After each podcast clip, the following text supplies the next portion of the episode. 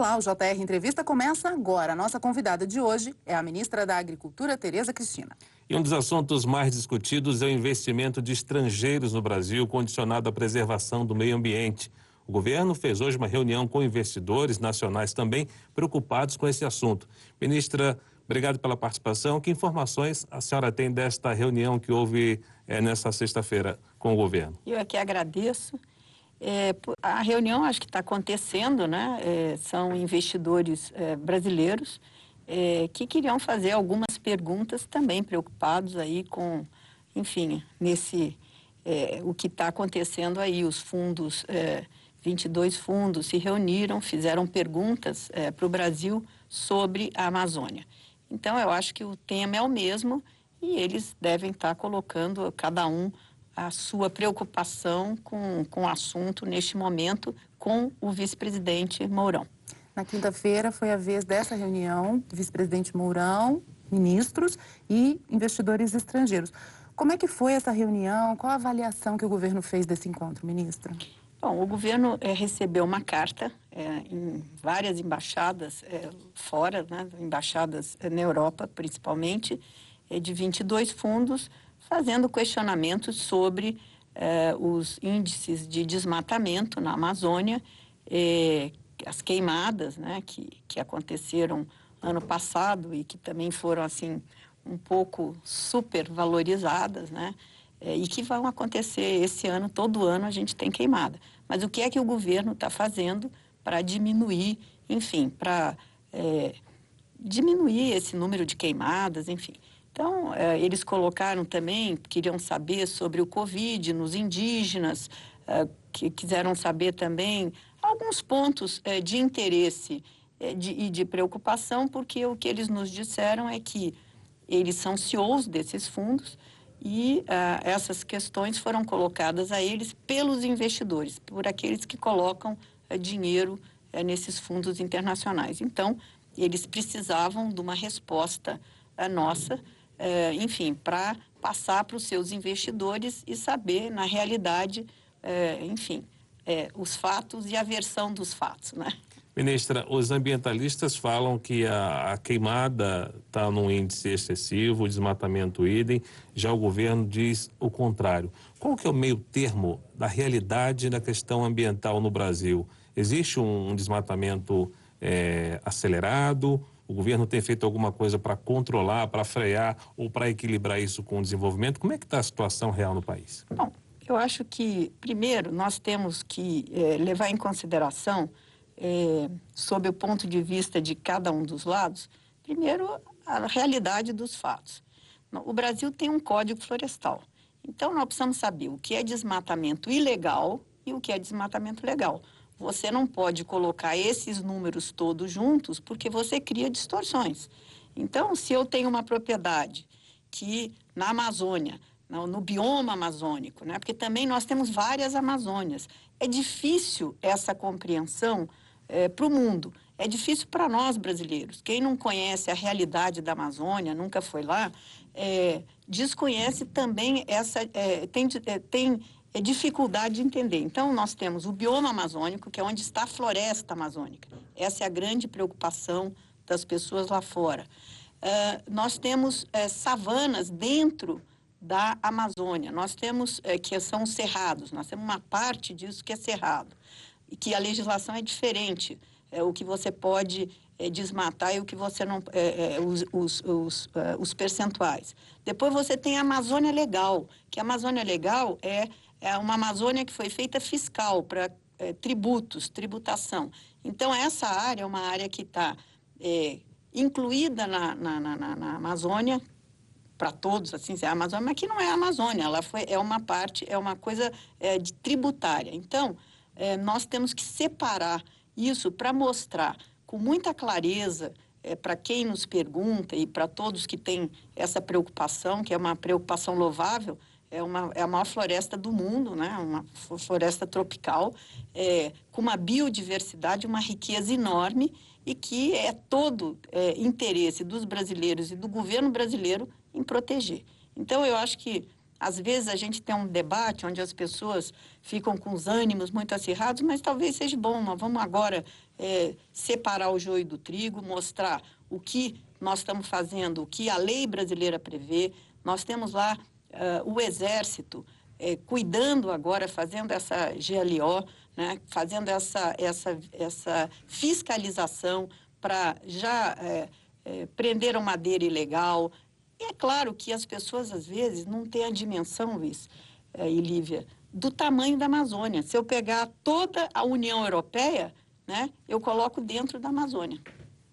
Então, é, é, é uma, é um, é, são muitos países numa região, quer dizer, numa, que são nove estados do Brasil, que tem, que estão dentro desse bioma. Então, existe desinformação proposital, né? Existem interesses, mas também existe interesse do governo brasileiro de proteger esse patrimônio riquíssimo da biodiversidade do Brasil. Alguns países estrangeiros, sobretudo os europeus, é, acreditam ao desmatamento excessivo. Alguns usam até esse argumento para, por exemplo, dizer que não vai assinar o acordo entre a União Europeia e Mercosul. Há uma, uma sobrevalorização nessas críticas que a senhora enxerga isso ou as críticas têm fundamento? Olha, eu acho que, eu não vou dizer para você, até pela, pelo tamanho, pela dimensão dessa Amazônia nossa. É, pelas dificuldades de se locomover, enfim, da logística desta região. Não é fácil fazer a fiscalização. Então, acontecem realmente é desmatamento ilegal, acontecem malfeitos que a gente não gostaria que acontecesse. Mas isso, é, isso é pela dificuldade, pelo tamanho e pela distância é, de, dessa, da, da, da, da do, do, do, lado da Amazônia. É, o que o governo tem feito e a gente tem é, visto é que também aí se mistura um pouco outros interesses, né, com algumas coisas que acontecem. Ano passado nós tivemos queimada, tivemos, elas foram é, queimadas é, que preocuparam, foram, né? Mas não foi só no Brasil. Isso não quer dizer que a gente tem que se é se defender dessa maneira, mas a gente tem que colocar os fatos corretamente. Então aconteceu no Brasil, porque a Amazônia não está só no Brasil, aconteceu é, nos países vizinhos, né? aconteceu na Bolívia, aconteceu nas Guianas, Guiana Francesa, enfim, nós tivemos incêndio e depois nós vimos o que aconteceu no mundo, na Austrália. O, o, o, o incêndio australiano foi muito mais danoso para a fauna é, da Austrália, você viu a quantidade de animais que morreram. E a gente tem, o que nós temos que fazer? Planejar, coibir. Agora, tudo isso depende de recursos, nós precisamos de dinheiro. O Brasil, nós sabemos a crise que nós estamos, que nós estávamos saindo dela quando veio o Covid. Então, fazer é, toda essa proteção sem recursos é muito difícil. O que, que o Brasil fez? Chamou o Exército, né, o governo brasileiro, para ajudar o meio ambiente, né, porque não é o, o, o, a quantidade de fiscais é, do meio ambiente é pequena para isso, né, pela imensidão daquela região, e o Exército Brasileiro está trabalhando lá e o presidente Jair Bolsonaro é, revitalizou, ressuscitou o Conselho da Amazônia né, para que é, ações efetivas pudessem contribuir nesta região com o meio ambiente, mostrando é, o valor que o governo dá a essa região.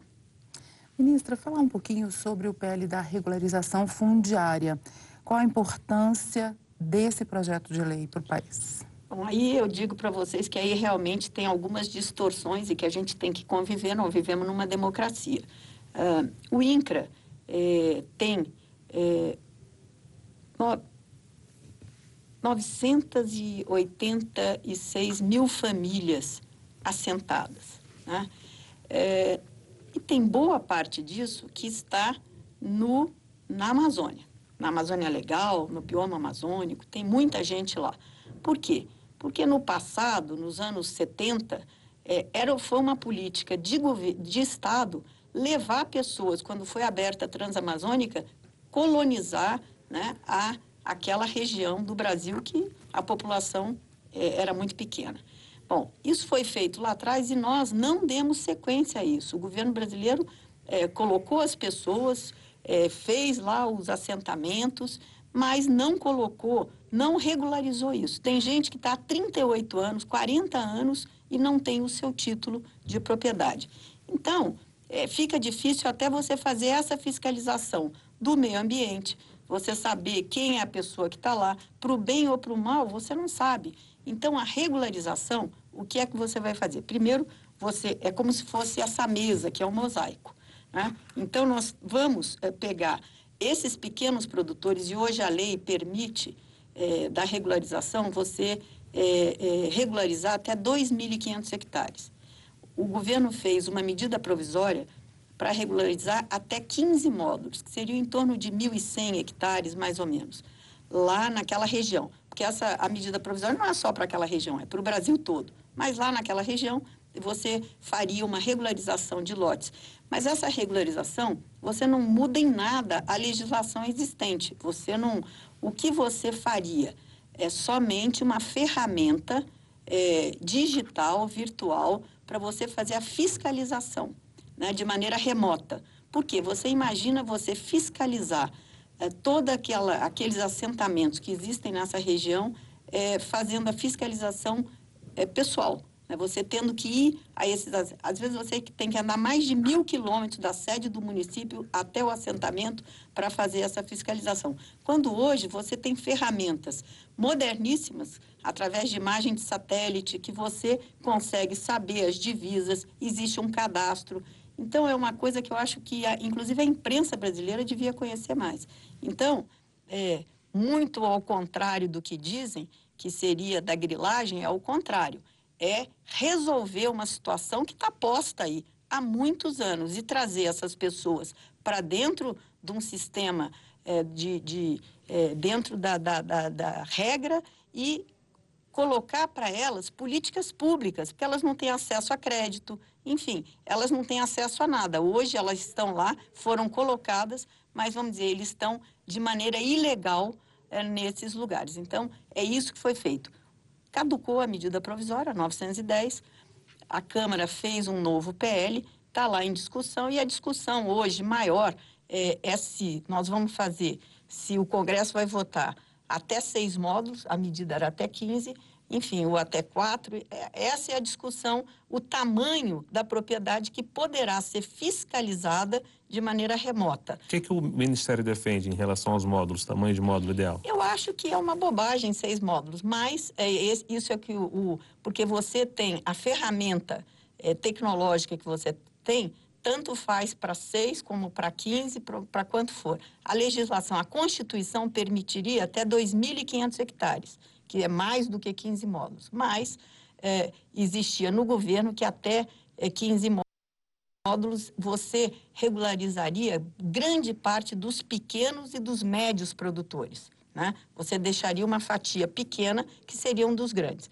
Então, e esses seriam fiscalizados, não muda nada. Eles seriam fiscalizados de maneira é, pessoal, pelas equipes do INCRA, que são muito pequenas, nós não temos perna para fazer isso é, como é preciso fazer é, rapidamente e resolver esse problema, que é uma dívida, eu acho, é, do governo com essas pessoas. Nós lembramos que você pode assistir ao JR Entrevista na Record News às 10h30 da noite, também pelo portal R7, no Play Plus, no Jornal da Record e no JR 24 horas à meia-noite e meia, também nas nossas redes sociais.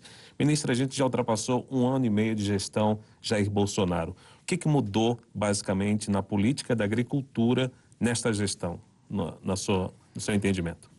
Bom, eu acho que primeiro a, a, agricultura ela, ela é uma atividade que é uma das poucas que vem crescendo e dando certo no nosso país. A gente tem visto, inclusive agora nesse momento difícil é, com a pandemia, onde tudo está é, complicado, o agronegócio está mostrando a sua força, a sua competência, não parou, está crescendo e ainda tem chance é, de crescer mais. É, eu acho que o, o presidente Jair Bolsonaro, ele sempre teve um olhar muito especial para esse segmento. Nós fizemos agora o Plano Safra, ele foi um Plano Safra que ajudou é, mais do que até a gente pensava, ele colocou mais recursos, diminuiu os juros para atender principalmente os pequenos e os médios. Os grandes têm mais condições de ir ao mercado, buscar crédito, fazer CPR, é, exportam, enfim. Então, o governo tem focado muito nisso. E eu acho que o agronegócio vem mostrando aí é, a sua a potência, inclusive agora, nesse momento, continua empregando. É um dos poucos setores que está empregando no momento em que há um desemprego em massa no Brasil por conta do Covid-19. Ministra, em relação à Amazônia e o agronegócio, como é essa convivência? Muita gente tem bastante crítica em relação a isso, que o agronegócio destrói a Amazônia. Como é que é, como é, que é essa convivência? Boa sua pergunta. É, não é verdade isso. A, a, a, agricultura, ela, ela tem crescido muito e onde ela tem crescido? Ela está em volta ali da Amazônia. O, o Mato Grosso, que está é, tá na Amazônia legal, como eu disse aqui no começo, é o estado maior produtor hoje de soja e, e de grãos, é, de, de gado. Mas, enfim, na Amazônia, nós temos na Amazônia, no bioma amazônico, amazônico só 2% de agricultura e 10% de pecuária. Então, 12% só desse bioma e a, tem muita gente ali que tem o direito de fazer isso. É aquilo que eu disse, nós não podemos é, misturar todo mundo. Por quê? Na Amazônia, quem está lá no bioma pode desmatar, ele pode utilizar 20%, 80% ele tem que preservar. E ninguém paga por isso. A preservação é por conta dele. Então é como se você pegasse um apartamento e dissesse, olha, comprei um apartamento de, de quatro quartos, né? Eu só posso usar um. O resto eu tenho que manter arrumado, é, pagar o IPTU dele, tudo, mas eu só posso usar um quarto. É isso que acontece. Então é por isso que é muito importante é, que o Brasil avance muito rapidamente é, nessa regra ambiental de, de compensação, né, de, de, para poder fazer o quê? Para que a gente arrume mecanismos para quem preserva receber por essa preservação, em vez de punir. Se a gente tivesse uma legislação já pronta, né, que as pessoas recebessem para preservar, era uma opção eu, em vez de. Eu, eu tenho direito de 100 hectares, eu posso usar 20. Então, eu quero usar só 10. E eu quero preservar os outros é, é, é, 90. Restante. Então, eu recebo por isso e vou prestar o, um serviço ambiental para o país e para o mundo. Agora, isso tem que ser muito claro. Né? E o mundo que pergunta para o Brasil o que quer a preservação da Amazônia, eu acho que ele tem todo o direito de perguntar, mas ele também pode ajudar né, o produtor rural e o nosso país a fazer essa fiscalização. E o produtor rural, ele também, quer dizer, essa preservação que está dentro da propriedade dele ajuda a ter na Amazônia esses 86% no bio, lá no bioma que é preservado hoje. No, na Amazônia toda, 66% nós temos ainda de preservação. Ninguém tem isso no mundo. Tá certo. O ministro, o MPTCU, que é o órgão do Ministério Público ligado ao Tribunal de Contas, pediu uma investigação sobre eventual omissão de políticas ambientais. A senhora vê essa, essa questão hoje no Brasil, uma omissão de políticas ambientais? Olha, eu não sou ministro do meio ambiente. A minha pasta é agricultura, é produção. É claro que a produção e o meio ambiente, eles têm que andar junto hoje.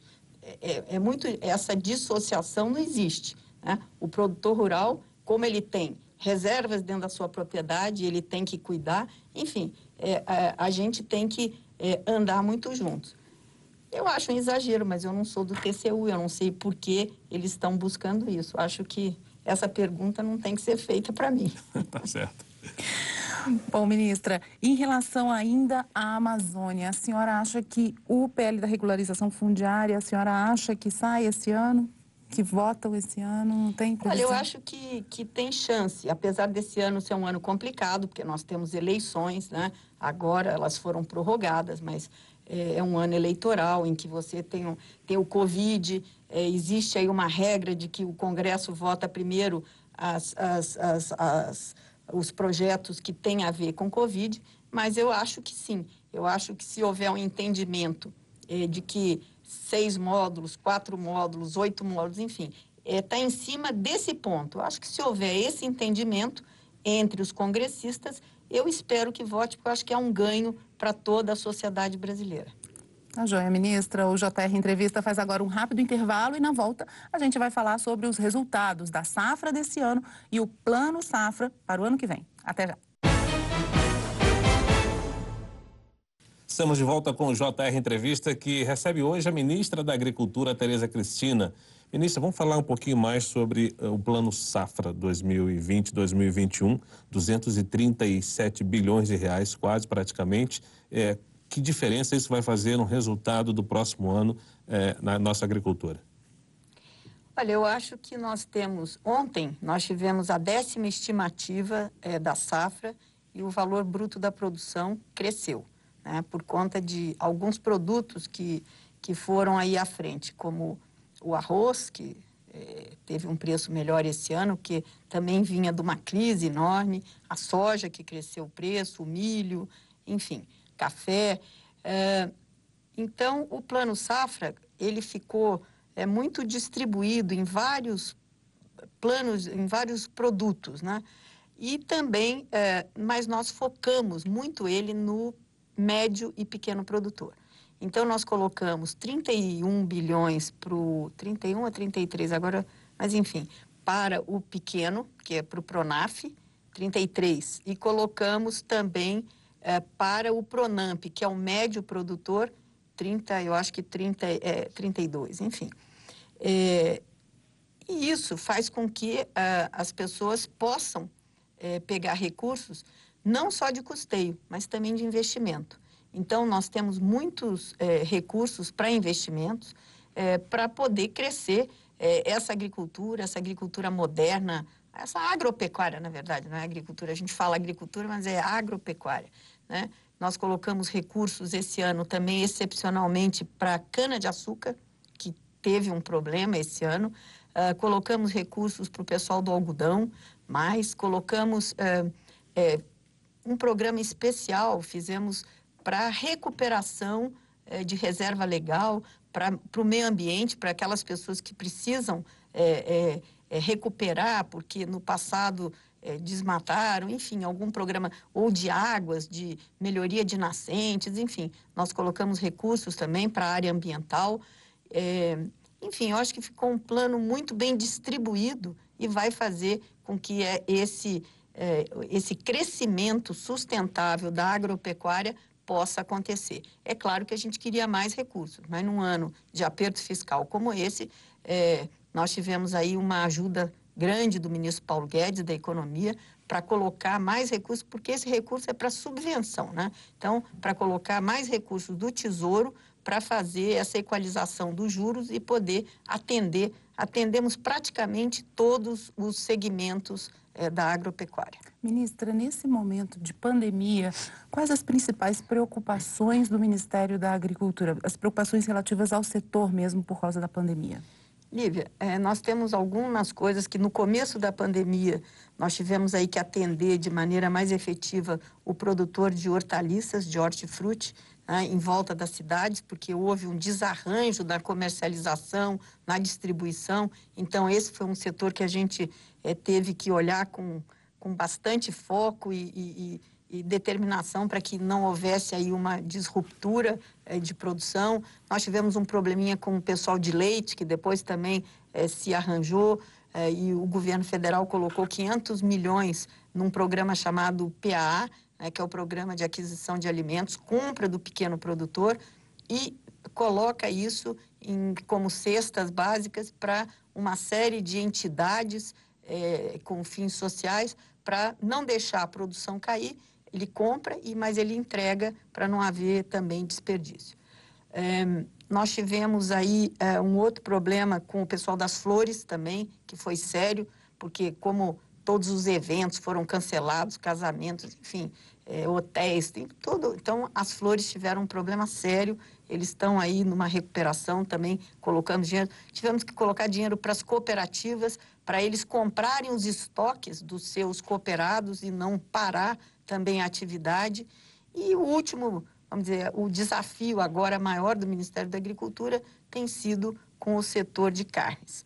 É, mas é, eu quero dizer que a gente tem está muito é, muito convencido e, e, e, de que eles estão fazendo um belíssimo trabalho, porque aí não é com a produção, é não parar a produção por causa das pessoas. Então, todo cuidado com, o funcionário, com os funcionários, por quê? Porque eles têm uma atividade diferente do resto da agricultura, mais concentrada. São muitas pessoas que trabalham numa planta frigorífica. Mas o Ministério fez uma portaria junto com a saúde e com a economia, a parte de, do Ministério, antigo Ministério do Trabalho, para que desse toda a segurança para esse trabalho é, ser bem conduzido. As exigências da, de mercado, grandes mercados como a China, por exemplo, Rússia, preocupam a agricultura brasileira para a compra desses produtos é, pecuários? Com a China, sim, nós tivemos algumas suspensões, mas nós estamos aí mostrando o que vem sendo feito. Abrimos um canal de diálogo diário, quase, com eles lá, para mostrar o que é que nós estamos fazendo e eu tenho é, bastante esperança que a gente vá superar isso rapidamente. Lembrando que você pode assistir ao JR Entrevista na Record News às 10h30 da noite, pelo portal R7, no Play Plus, no Jornal da Record. No JR 24 horas, à meia-noite e meia, também nas nossas redes sociais. Ministra, a agricultura vai ter um papel importante aí para a economia do Brasil também na recuperação aí dessa questão da pandemia? Ah, eu não tenho dúvida. Ah, os números que a gente tem é que a agricultura vai crescer um pouco, não não o que a gente esperava, mas vai ter um, um acréscimo aí de, de produção e produtividade. É, eu, eu acho que a pecuária também terá. Enfim, eu acho que é, esse setor é, vai ser um dos que vai puxar a retomada da economia pós-coronavírus. Algodão e soja, ministra, tiveram é, bons resultados esse ano, né? Que a senhora é, explicaria esses resultados que tivemos na produção desses dois produtos especificamente? Bom, primeiro produziu-se bem. Tiveram alguns estados que tiveram problema, como Rio Grande do Sul, que teve uma seca monumental, né? O algodão não, o algodão está mais lá para... Está na Bahia e no Mato Grosso, é, produziu muito bem, estão colhendo agora. O algodão, a grande maioria da safra do algodão é a segunda safra, que, aliás, eu acho bom ressaltar, o Brasil é um dos poucos países, eu acho que não tem outro país, que tem uma área que você faz três safras Exato. ao mesmo tempo na mesma área. Né? Essa é uma é uma, é uma, uma, uma diferença que o Brasil tem a seu favor, que quase ninguém tem, com uma agricultura tropical desenvolvida por nós e muito produtiva. Então, o algodão produz muito bem, a soja produz muito bem. Agora, o algodão é uma preocupação que nós temos com o futuro. Por quê? Com a pandemia, muitas fiações lá fora, muitas confecções lá fora, enfim, quem compra o algodão é, deu uma diminuída. Mas eles são muito organizados, é um setor organizado que já pensa sempre o que vai fazer adiante e eles estão trabalhando e eu tenho a impressão que, é, enfim, dentro dos problemas eles terão isso minimizado. Nós vamos para o segundo intervalo e na volta na conversa com a ministra Tereza Cristina, vamos falar sobre ministérios do governo Jair Bolsonaro. A gente volta em instantes. Até já. Voltamos com o JR Entrevista com a ministra Tereza Cristina da Agricultura. Ministra, politicamente falando, a senhora se sente confortável? Hoje a senhora é uma das poucas ministras na esplanada de uma pasta tão importante para o país. Como é que é esse, essa, esse dia a dia e essa, esse convívio? Olha, excelente. Eu tenho é, um ótimo convívio com todos os meus colegas ministros, com a minha colega, outra ministra Damares. Eh, nós temos lá as nossas reuniões quinzenais, que são é, muito interessantes, que a gente troca ideias, cada um, é, enfim, colocamos os, é, o que estamos fazendo nas nossas pastas e tem um excelente relacionamento com o presidente, que talvez porque ele goste tanto do agronegócio, é uma das coisas que ele tem uma empatia muito grande. eu tenho sempre recebido um apoio dele integral à pasta a todos os assuntos referentes ao agronegócio, ele sempre que nós vamos lá para uma decisão, eu sempre tenho o apoio dele, é, quando não pode ser integral, mas enfim, além do apoio, é quase que integral, eu tenho sempre é, o respeito, enfim, e atenção é, com a agricultura e comigo, que eu tenho um ótimo relacionamento com ele. Mas, ministra, a sua pasta é uma das mais cobiçadas da esplanada, né? Pelos resultados, pela é, pelo próprio dinheiro que acumula. e agora o governo está no momento de maior é, diálogo com o Centrão, por exemplo. A senhora não teme qualquer mudança é, ministerial por conta des, desses arranjos políticos? Olha, eu acho que, primeiro, a pasta, todos os ministérios, eles são é, é, prerrogativa, o ministro é uma prerrogativa do presidente da República. É, se ele precisar do meu lugar, é, não tem problema nenhum. Isso é uma questão de sentar e conversar. Eu tenho certeza que ele é, me chamará. Nunca me deu nenhum sinal é, que eu pudesse ter essa percepção. Mas todo ministro que está lá sabe que aquele lugar é do presidente da República. Por algum motivo, ele pode precisar. E né, gente, eu estou lá numa missão né, pelo agro brasileiro. É, enfim, eu estou muito confortável, sou feliz com o que faço. Acho que nós estamos tendo é, resultados muito positivos, né? E enquanto o presidente precisar de mim lá, eu estarei fazendo o melhor que eu puder. Quando começou essa movimentação política, cerca de dois meses atrás, algumas entidades se posicionaram a favor da senhora, pedindo a permanência da senhora. Isso para a senhora foi um sinal de reconhecimento do trabalho? Como é que a senhora recebeu esse apoio? Ah, eu acho que sim, eu acho que isso é muito bom. Eu acho que isso é uma das coisas boas é, que você, quando você tem um reconhecimento é, quando você está numa missão como essa, difícil, né? porque você não consegue, você tem que, é, você não consegue agradar a todos, você tem que ter posições muito claras, muito definidas e olhando o coletivo. Então, quando você tem o reconhecimento, pelo menos de parte, boa parte, é, dos, é, é, dos formadores de opinião e das entidades de classe, eu acho que isso dá uma sensação boa, né, que você está fazendo melhor e se amanhã você sair, que você cumpriu o seu dever da melhor maneira possível.